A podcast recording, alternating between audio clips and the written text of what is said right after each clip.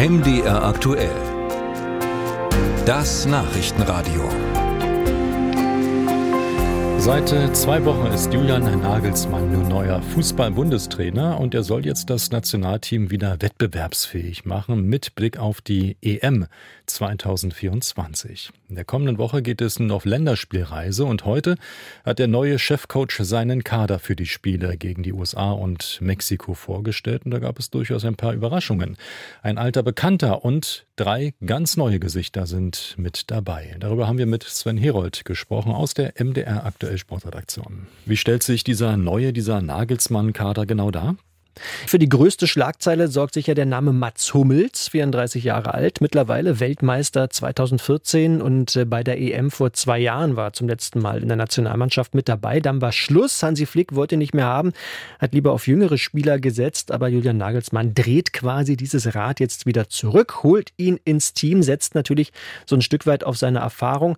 Nico Schlotterbeck dafür nicht mehr im Kader. Und drei Jungs waren überhaupt noch nicht dabei, dürfen jetzt auch mal rein. Aus Leverkusen ist das Robert Andrich. Man erinnert sich vielleicht ganz dunkel, der hat auch mal für Dynamo Dresden gespielt, ist schon ein paar Tage her, aber ist so. Vom VfB Stuttgart Chris Führig, vom ersten FC Union Kevin Behrens. Das sind schon ganz spannende Namen, finde ich. Führig spielt eine super Saison, ist maßgeblich beteiligt daran und schuld daran sogar, dass der VfB Stuttgart gerade Zweiter ist in der Bundesliga. Andrich ist ein Leistungsträger in Leverkusen und äh, mit Kevin Behrens darf jetzt auch endlich mal ein Unioner für Deutschland spielen. Da haben sie ja lange drauf gewartet in Köpenick. Also das ist schon ein ganz spannender Haufen, den Julian Nagelsmann da zusammengestellt hat, kann man schon sagen. Julian Nagelsmann äh, ist deutlich jünger als die Bundestrainer vor ihm. Zeigt sich das jetzt schon in der Kadernominierung, dass da auch ein ganz anderer, ein frischerer Wind äh, wählt? Ja, also ich würde schon sagen, dass Hansi Flick diesen Kader so nicht zusammengestellt hätte. Insofern ist das schon was Neues und was Frisches.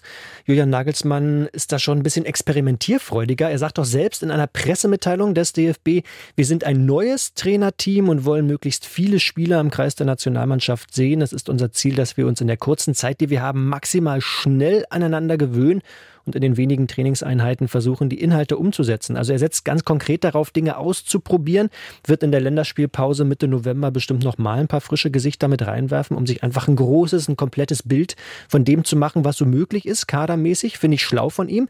Aber er sagt ja auch selber, er muss trotzdem auch ein Gerüst schaffen für die Europameisterschaft im Sommer. Bis dahin läuft ja nur sein Vertrag und darum geht es ja vor allem, diese Europameisterschaft ordentlich über die Bühne zu kriegen.